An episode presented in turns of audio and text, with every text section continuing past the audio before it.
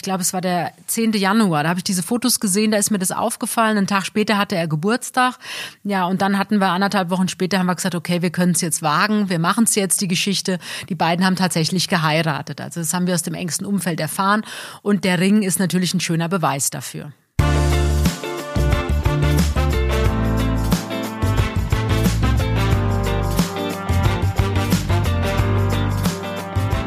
Hallo und herzlich willkommen bei Bunte Menschen. Ich bin Marlene Bruckner, Journalistin bei Bunte und spreche wie jede Woche mit Tanja May, stellvertretende Chefredakteurin. Hallo Tanja. Hallo Marlene.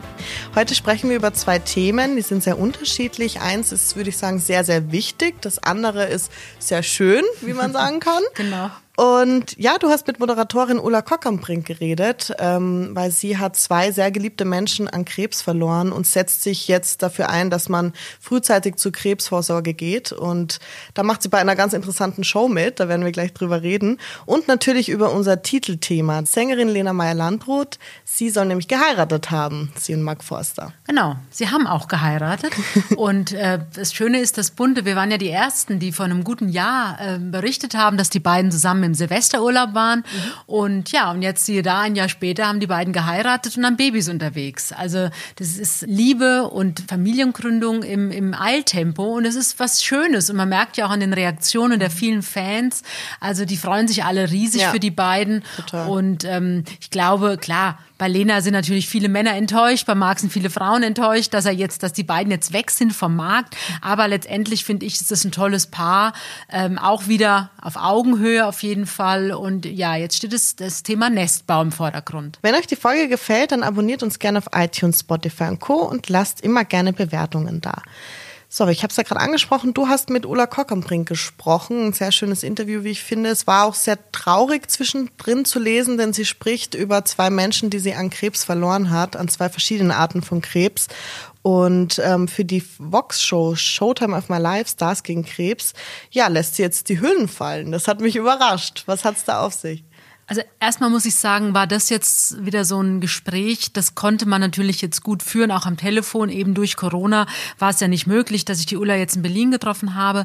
Wir kennen uns seit vielen, vielen Jahren und deswegen kann man natürlich auch ganz offen über solch traurigen Themen dann auch sprechen. Also du kannst ja nicht bei jedem einfach anrufen ja. und sagen, hm, wie sieht denn das aus? Sie haben ihren Vater an Krebs verloren oder sonst irgendeinen geliebten Menschen. Bei der Ulla war das natürlich jetzt möglich und ich habe sie nämlich angerufen vor ein paar Wochen schon, als Vox äh, die erste Pressemitteilung versendet mhm. hat, dass es eben diese Fernsehshow geben wird. Und dann hieß es ja immer, die Prominenten, die da mitmachen, die ziehen blank. Mhm. Und ich habe gar nicht gewusst, was das ist. Und ich habe es doch ehrlich gesagt gar nicht verstanden. Ja. Und die Ulla hatte mir sogar zwischendurch mal erzählt, dass sie da jetzt proben. Also es sind ja acht prominente Frauen und acht mhm. prominente Männer. Und da gibt's eine richtige Choreografie. Also die Mozima Buse trainiert auch mit okay. denen. Ja, und die haben da also wirklich trainiert und werden, also die Frauen werden ihren Busen zeigen und die mhm. Männer lassen die Hosen fallen. Mhm. Und das klingt jetzt im ersten Moment, denkt man, hm, was soll das jetzt vor laufender Kamera?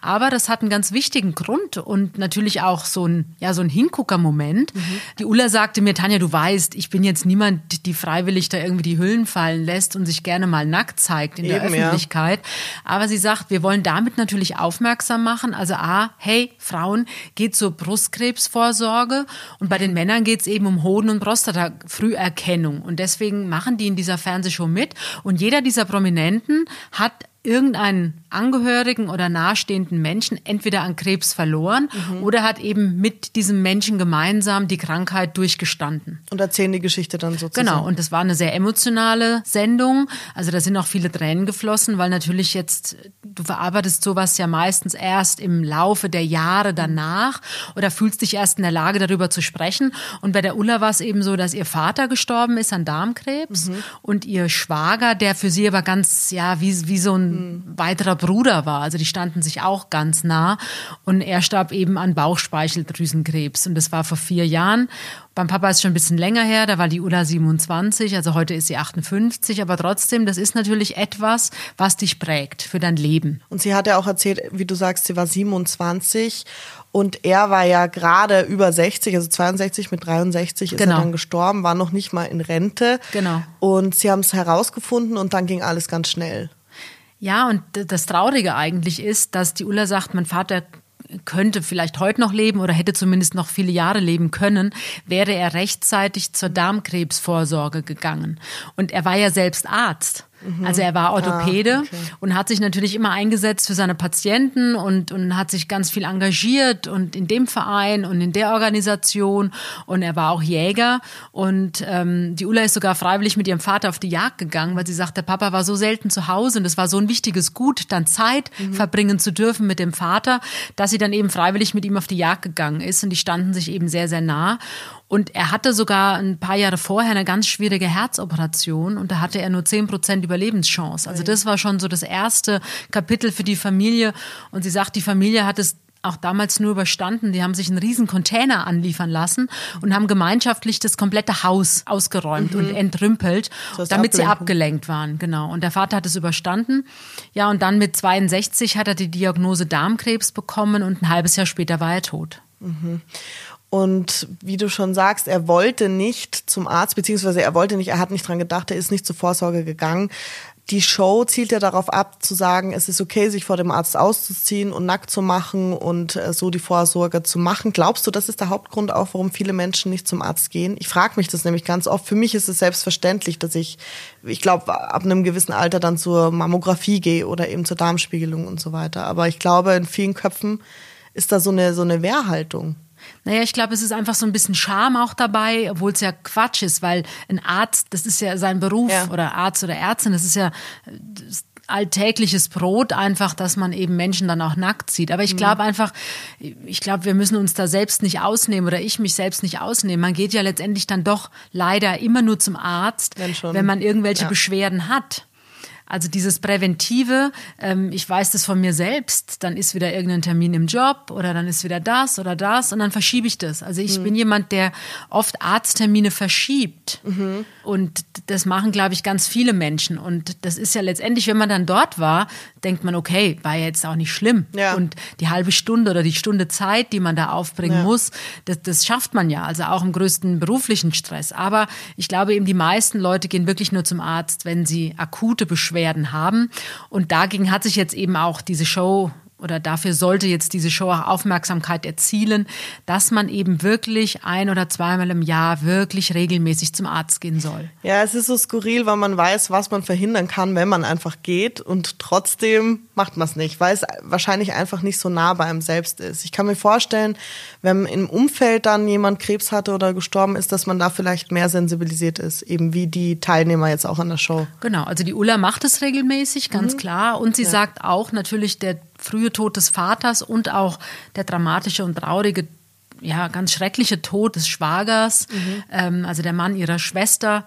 Das hat bei ihr schon auch Klick gemacht im Hirn und das zeigt dir einfach, wie wichtig es ist, wirklich jeden Tag bewusst zu leben und Dinge, auch schöne Dinge, einfach zu genießen, ohne jetzt ein schlechtes Gewissen zu haben. Ich meine, das sagt sich immer so leicht, mhm. das wissen wir beide auch, aber sie versucht es wirklich zu leben und ich kenne sie eben schon lange und ich weiß, dass sie ein Mensch ist, der das Leben genießen kann, ohne dabei oberflächlich zu sein. Im Gegenteil, also Ulla Kockambrink ist ein sehr empathischer Mensch mhm. und sie macht sich wahnsinnig viele Gedanken und sie engagiert sich vor allem auch, also für Hilfsbedürftige, mhm. sie engagiert sich für herzkranke Menschen, sie engagiert sich absolut selbstlos und macht es mit einem ja, großen Einsatz, schon seit vielen Jahren auch. Aber trotzdem, wie gesagt, sie genießt es und nimmt sich auch ganz bestimmte Zeiten, Auszeiten für sich und auch für ihren Mann und einfach für die Menschen eben, die ihr wichtig sind. Jetzt hast du schon den Tod von ihrem Schwager angesprochen. Er war ein Opfer des sogenannten Todesapothekers von Bottrop. Was bedeutet das? Also was ist damit gemeint? Ich habe damals über diesen Fall berichtet. Das war irgendwie so im ja, Frühjahr 2018. Und dann wurde das bekannt oder wurde das öffentlich. Es gibt eine ganz bekannte Apotheke in Bottrop. Und da kommt ja die Ulla her oder die Familie von der Ulla Kockampring kommt aus Bottrop. Und damals war eben, es hieß immer der Todesapotheker aus Bottrop. Und ich bin da hingefahren und das war wirklich eine Geschichte, wo man denkt, das gibt's eigentlich gar nicht. Also das war eine, die Stadtapotheke und da sind eben ganz, ganz viele Krebspatienten hingegangen, weil dieser Apotheker spezialisiert war darauf, den Krebspatienten eben ihre Medikamente zu beschaffen, mhm. zu besorgen, zu geben, hat auch ganz viele Arztpraxen beliefert, die eben Krebspatienten betreuen. Und dann stellte sich heraus, also dass diese Krebspatienten alle gestorben sind, obwohl sie ja die Medikamente hatten.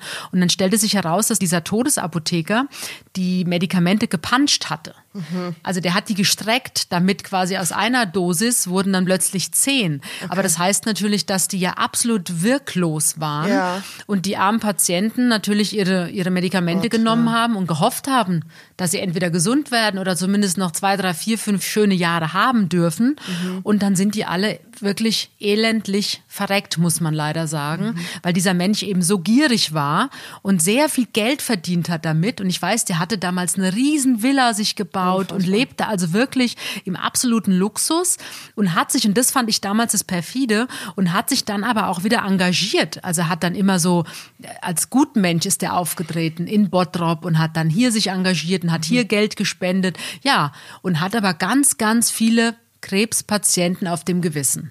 Boah, das ist, das ist eine Zeitverbrechen-Story. Nein, es war wirklich, ja, wir ja. haben da, haben alle Medien in Deutschland darüber berichtet, ja. die Bunte natürlich auch. Und ähm, das war also wirklich eine ganz angesehene Familie in Bottrop. Und du warst dann, dann dort auch und hast Ich war da und wir haben dann, ich habe dann auch, das weiß ich, das war auch ganz schlimm ein kleines Mädchen getroffen. Also das Kind lebt bei der Oma, weil die Mama von ihr war auch eine der Patientinnen, die eben auf diese Medikamente vertraut hat und dann gestorben ist. Und die Mutter war vom Vater des Kindes getrennt, also das heißt, sie ist alleinerziehend gewesen und ja, mit dem Tod ist das Kind dann eben zu Oma und zu Opa gekommen. Mhm. Und es war ein sehr emotionaler Sonntagmittag, als ich da in Bottrop war, weil natürlich das Kind ganz traurig war, aber vor allem auch die Großmutter des Kindes und der Großvater. Also da sind sehr viele Tränen geflossen. Mhm. Und die Ulla erzählte mir jetzt, dass ihr Schwager eben auch eines der Opfer war. Also kurz mhm. nach dem Tod ihres Schwagers wurde dieser Fall öffentlich und kam dann eben auch vor Gericht. Der ist ja auch verurteilt worden, der sitzt im Gefängnis. Okay. Der hat sich aber nie entschuldigt. Also Unfassbar. auch im Gerichtsverfahren. Ähm, Im Gegenteil, also die, die Eltern von ihm weiß ich, die sind ja dann auch aufgetreten im Gerichtsprozess als Zeugen. Und da ist nicht ein Wort der Entschuldigung gefallen an die ganzen Angehörigen dieser armen Menschen, die mhm. gestorben sind. Ja, man kann diese Gier gar nicht fassen. Also ich wüsste gar nicht, wie man auf die Idee kommt, dass man diese Medikamente puncht. Nein, ich weiß gar nicht, wie man da in den Spiegel guckt oder ja. ich weiß gar nicht, wie man da nachts überhaupt noch ruhig schlafen kann, dass man den Menschen bewusst sowas antut, nur um selbst ganz viel Geld zu verdienen. Ja, und da habe ich jetzt eben mit der Ulla auch drüber gesprochen. Also da steckt auch natürlich dann nochmal eine zusätzliche Tragik drin, weil sie sagte auch, also mein Schwager, ja, hätte vielleicht noch ein oder zwei Jahre mhm. zumindest weiterleben können. Ja, der Bauchspeicheldrüsenkrebs, genau. das ist ja immer leider ein Todesurteil, sagt ja, man so. Aber wenn man eben richtig ähm, die richtigen Medikamente bekommt. Er hätte vielleicht noch ein oder zwei Jahre weiterleben können. Ich meine, der Mann hat ja auch eine Frau gehabt, also Ullas Schwester, es gibt Kinder.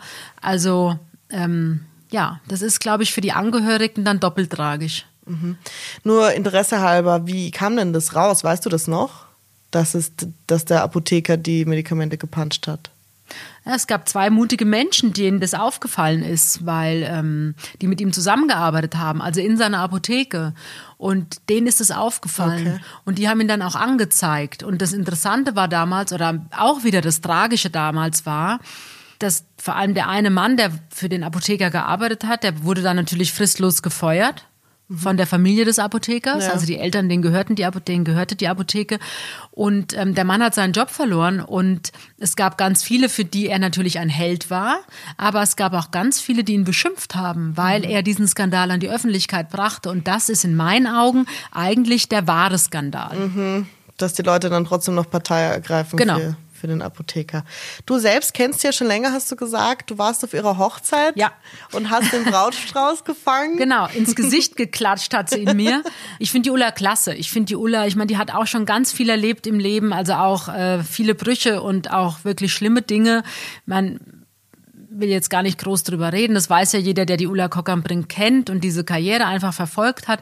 Aber die, die Ulla ist ein Mensch, die trägt ihr Herz wirklich auf der Zunge und sie hat ein sehr, sehr großes Herz.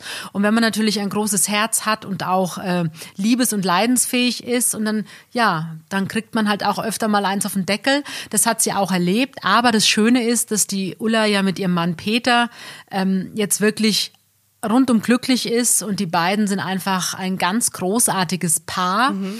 Und ähm, das freut mich also sehr für sie. Und ich freue mich auch immer, wenn ich die beiden gemeinsam erlebe. Ähm, es macht Spaß mit den beiden.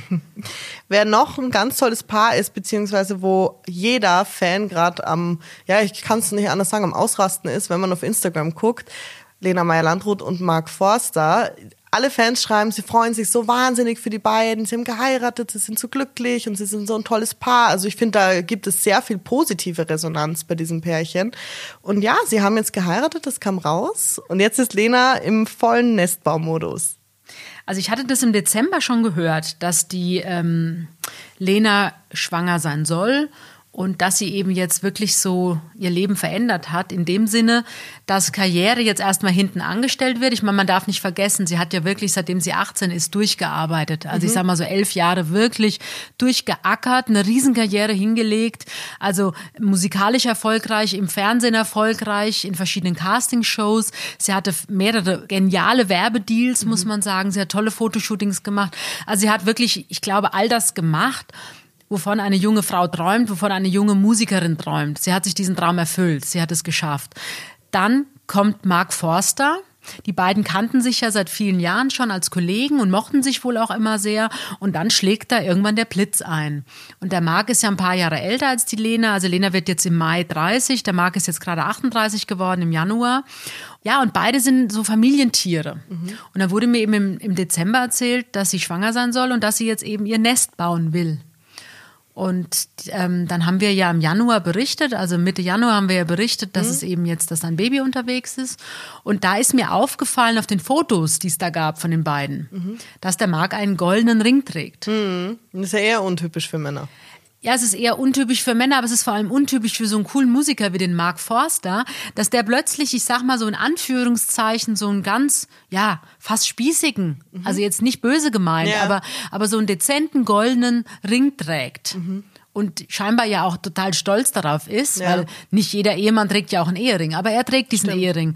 Und das ist mir eben aufgefallen, das war, ich glaube, es war der 10. Januar, da habe ich diese Fotos gesehen, da ist mir das aufgefallen, einen Tag später hatte er Geburtstag, ja, und dann hatten wir anderthalb Wochen später, haben wir gesagt, okay, wir können es jetzt wagen, wir machen es jetzt, die Geschichte. Die beiden haben tatsächlich geheiratet, also das haben wir aus dem engsten Umfeld mhm. erfahren und der Ring ist natürlich ein schöner Beweis dafür. Und du hast auch mit dem Freundeskreis gesprochen und da hat jemand gesagt, dass sie es kaum erwarten kann, Mama zu werden und dass sie jetzt eben so ihr Nest baut und sie gar nicht so richtig mehr was von Karriere hören will. Für mich hört sich das auch so an, als möchte sie sich jetzt ein paar Jahre vielleicht zurückziehen. Naja, zumindest, wie gesagt, sie wird jetzt 30. Ich glaube, das ist schon auch so ein Einschnitt, das weiß ja. ich von mir selbst auch. Da, da überlegt man sich schon mal, ähm, okay, ich habe jetzt so viele Jahre viel, viel Geld verdient und ähm, habe alles erreicht und jetzt eben will ich mich meinem Kind widmen, meiner Familie widmen, mhm. meiner Partnerschaft widmen. Und von daher finde ich, passt es schon, ist es auch rund, wenn das im Freundeskreis erzählt wird, uns erzählt wird, würde ich sagen, okay, das passt. Sie hat wohl auch sogar einen sehr lukrativen Werbedeal von sich aus mhm. ähm, nicht mehr verlängert, weil sie einfach jetzt sagt, sie will das jetzt nicht. Sie will jetzt sich freuen über diese Schwangerschaft, mhm. will das genießen und will sich in Ruhe eben vorbereiten, darauf zum ersten Mal Mutter zu werden. Ich kenne das von ein paar Promis, dass sie sich während der Schwangerschaft extrem zurückziehen. Bei manchen weiß man dann gar nicht, dass überhaupt Kinder kommen. Wir hatten ja letzte Woche eben auch äh, Florian David Fitz, der jetzt Kinder hat. Oder auch, was mir einfällt, ist Kylie Jenner, die einfach sich ein Jahr lang von Social Media verabschiedet hat, obwohl sie der Social Media Star war und dann kam sie zurück mit einem Baby. Also ich glaube, das ist, ich kann es auch nachvollziehen, weil sie sagen, es ist so eine private Sache, sie wollen es nicht mit der Welt teilen. Aber es ist natürlich für die Fans dann immer umso reizvoller und umso spannender, weil die möchten natürlich am Leben ihrer, ihrer Promis teilhaben. Was ich auch fast schon wieder lustig finde, weil es gibt ja, glaube ich, kaum jemanden, ähm, der öffentlicher lebt als die Jenners und Kardashians. Ja, gell? Habe ich mir auch gedacht. Und dass die dann eben diese Schwangerschaft dann so raushalten aus der Öffentlichkeit, hat ja schon wieder was Anrührendes. Mhm. Und es zeigt ja auch, dass sie das dann doch wirklich ernst nehmen und auch für sich so ein bisschen behalten wollen. Also mhm. als eines der wenigen Dinge, ja. die sie wirklich für sich behalten können. Und die Lena ist ja auch jemand, also die postet ja sehr viel genau. bei Instagram. Die ist ja da sehr aktiv, also war zumindest immer. Und sie hat ja auch nach Silvester hat sie ja dann auch was gepostet und dann natürlich mit dem Wissen, was da gerade passiert, ja. da ist es auch sehr schlüssig. Also, dass mhm. sie sich freut aufs neue Jahr und dass sie alles annimmt und in großer Freude annimmt und was da jetzt so alles kommt. Mhm. Und ich meine, das ist klar. Also, das ist dann zum einen die Ehe und zum anderen eben das Kind, was da jetzt mhm. kommt. Und der Marc, klar, der ist jetzt mit 38, der hat auch ein enges Verhältnis ja mit seiner Familie und da ist scheinbar jetzt auch dieser Wunsch einfach da, ähm, selbst eine Familie zu gründen und die Traumfrau hat er gefunden, sie hat ihren Traummann gefunden und warum nicht? Also mhm. warum sollen die jetzt noch lange warten? Auf jeden Fall. Und was mir auch aufgefallen ist, du hast geschrieben, dass die beiden sehr gläubig sind. Wie äußert sich das denn? Der Marc kommt ja aus einer polnischen Familie, also die Polen sind ja von Natur aus, sage ich mal, sehr katholisch. Mhm. Und die Lena hat in dem einen oder anderen Interview schon mal drüber gesprochen, wie wichtig der Glaube für sie ist. Und sie hat ja auch an Pilgerfahrten schon teilgenommen, als sie 15, 16 war. Und sie hat ja auch dieses Tattoo Genau, das ist eine Ritterlilie und die steht für Verbandes christlicher Pfadfinder. Genau. Also, also, damit zeigt sie ja auch ganz offen, dass sie gläubig ist und der Marc eben auch. Und wie gesagt, beide, das ist auch noch eine Gemeinsamkeit, beide haben ein sehr enges Verhältnis jeweils mit ihren Müttern. Also die Lena ist ja bei ihrer Mama alleine aufgewachsen, die Eltern haben sich getrennt, da war die Lena, glaube ich, so zwei. Und auch der Marc ist meines Wissens bei seiner Mutter und mit seiner Schwester groß geworden. Ähm, also da ist dieser Familienverband klein und fein. Mhm. Und ich glaube, das verbindet die beiden auch. Und sie können ja beide unfassbar gut mit Kindern. Also das mhm. haben wir ja bei The Voice Kids ja. auch gesehen. Und ich weiß, also mein Patenkind, die, die Mittlere ist ja jetzt zwölf, die liebt den Mark Forster, also die mhm. vergöttert den und alle Kinder drumherum, die ich so kenne, die singen seine Lieder und, und finden den ganz toll und die sind auch alle ganz enttäuscht gewesen. Er wäre ja letztes Jahr auf Tournee gegangen mhm. und die mhm. Tournee ist ausgefallen und hatte schon Tickets besorgt, ja, mhm. und das ist dann ausgefallen und ähm, ja, große Enttäuschung. Also die Kinder, die Teenager ja. lieben Mark Forster. Ach, interessant. Mhm. Weißt du warum? Also ich habe da gerade irgendwie gar Ich weiß auch nicht, der kann, ich glaube schon, dass es mit diesem Voice Kids zu tun hat. Mhm. Und er macht es ja wirklich ganz reizend und charmant. Und die Lena auch, wie ich finde. Mhm. Und sie hat ja auch, sie hat ja auch ein paar Interviews schon erzählt, dass sie gerne eines Tages Mutter sein möchte. Genau. Und sie hat ja auch bei diesem Charity-Projekt mitgemacht. Da haben ja prominente Kinderlieder gesungen. Mhm. Und da hat sie ja über den Vater von Pippi Langstrumpf gesungen. Ja. Und ähm, also wie gesagt, sie hat sogar eigene Kinderlieder schon aufgenommen, die kann sie jetzt im eigenen Kind natürlich dann auch gut vorspielen. Und sie war auch schon Synchronsprecherin äh, für Kinderfilme. Ja, sie hat Disney-Filme so. gemacht. Bei dem einen waren auch beide sogar dabei, also ja. Marc und Lena. Also das zeigt ja auch so ein bisschen diese kindliche Seite mhm. an ihr und an beiden. Und ja, ich glaube, dass die jetzt einfach absolut in Liebe schwimmen und voller Vorfreude sind auf dieses Baby. Und jetzt spielt ja die eigene Erziehung, die man von seinen Eltern erfahren hat, immer auch da rein, wie man seine eigenen Kinder dann selbst erzieht. Wie ist denn Lena aufgewachsen? Also sie hat ja, du hast schon gesagt, der Vater ist ja gegangen, als sie zwei Jahre ja. alt war. Die Beziehung zu ihm ist immer noch schwierig. Ja, ich glaube, also sie hat da ja nie wirklich groß drüber gesprochen, bis sie dann plötzlich 2017 ja einen Song auf den Markt gebracht hat. Und da ging es eben um dieses schwierige Verhältnis bis Nicht-Verhältnis zu ihrem Vater. Mhm. Und da hat sie ja so ein paar ganz ja, harte Sätze auch gesungen über ihn. Also, dass sie ja sein größter Fehler sei und dass er eben 20 Jahre zu spät ist und dass sie trotzdem immer noch davon träumt, dass er sich eines Tages bei ihr meldet. Ähm, das zeigt ja, dass das schon in ihr arbeitet mhm. und dass das eine große Wunde ist. Und vielleicht schließt die sich ja jetzt auch ein bisschen damit, vielleicht ist sie dann versöhnter einfach, dadurch, dass sie jetzt selbst Mutter wird. Also man gönnt es ihr. Und dass sie einen Mann auf, auf das, an der Seite hat, wo sie glaubt, der bleibt und der schenkt ihr Sicherheit. Das weiß man ja leider nie. Ja. Also wenn man heiratet, nee. wenn man eine Familie gründet, natürlich denkt man immer, das bleibt für die Ewigkeit. Ja. Man wünscht es sich auch und man wünscht es vor allem auch den beiden. Aber ich glaube schon, dass die gute Chancen haben, da eine glückliche Beziehung zu leben, weil ähm, ich habe das ja auch schon mal gesagt bei Florian Silbereisen und Helene Fischer. Ich war ja immer weltgrößter Fan dieses Paares. Auch weil ich mir sicher war, die sind so ihren Weg gegangen, unabhängig voneinander. Also Helene war mhm. super erfolgreich in dem, was sie gemacht hat, Florian auch. Und die sind zusammengewachsen und beide ja. hatten ja das Verständnis füreinander, wie das ist, wenn man Konzerte gibt und von Tausenden von Fans mhm. bejubelt wird. Und dann ist das Konzert vorbei, dann geht man in sein Hotelzimmer oder geht nach Hause, dann ist man plötzlich alleine. Ja. Und man weiß ja auch, wie viel Arbeit dann dahinter steckt, wenn man das eben selbst auch macht. Und so ist es bei Lena und Marc ja auch. Also die sind ja beide sehr erfolgreich in dem, was sie machen. Und ich glaube, da ist dann auch so dieses Verständnis einfach da und dann wird man nicht eifersüchtig, weil man sagt, okay, du hast jetzt ein Konzert und was man, sondern man weiß einfach, ja. man ist ja dann auch ausgepowert nach so einem Konzert und man will dann einfach nach Hause. Ja, und da wartet dann Lena oder da wartet dann Marc und dann kommt man da auch runter. Und mit so einem Baby ja sowieso. Mhm. Also da ist ja dann, das sagen ja alle jungen Eltern, ja. es dreht sich ja dann sowieso alles nur um dieses Kind. Und dann genau. ist ja plötzlich alles andere erstmal zweitrangig, weil das Baby einfach den Rhythmus des Tages und der Nacht vor allem auch vorgibt. Tanja, wir kommen zur heutigen Hörerfrage, die kommt von Paula F. Ja, also es gibt immer die Belegfotos, wo man uns Redakteure manchmal auch sieht. Ähm, ja. Und da hat sie oder bei Instagram sieht man mich ab und oder zu. Oder bei Instagram. Genau.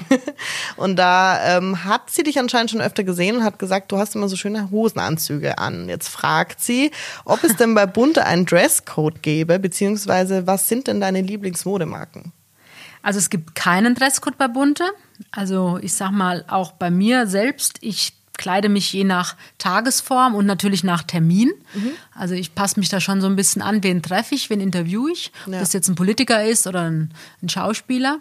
Heute zum Beispiel trage ich keinen Hosenanzug, heute trage ich ein Kleid. Ein grünes Kleid. Ein grünes Kleid, was eher also selten hast, ist. Du hast auch viel Mut zur Farbe immer, finde ich. Also genau. Aber es stimmt, ja, ich trage ganz gerne Hosenanzüge und ähm, mein Lieblingshosenanzug gerade ist lila mhm. und der ist tatsächlich von Sarah. Mhm. Ich trage aber auch sehr gerne von Boss die Hosenanzüge, weil ich finde, die haben eine super Passform. Also ja. ich passe da einfach rein. Für mich sind die perfekt. Ich trage auch gerne Marco Polo. Also ich bin jetzt nicht festgelegt, aber ich gucke ja, guck immer, was mir gefällt. Aber das sind so, wie gesagt, ich kombiniere ganz gern und das muss jetzt auch nicht immer teuer sein. Wie gesagt, also Sada Low Budget und ganz, ganz genau. Also ich mich sehr gern und Sada finde ich hat gerade ganz schöne Hosenanzüge. Guter Tipp. Habt ihr auch Fragen an Tanja? Schreibt gerne an buntemenschen.podcast.gmail.com und wir freuen uns auf nächste Woche, was so los ist. Ich danke dir, Tanja. Ich danke dir, Marlene. Tschüss. Tschüss.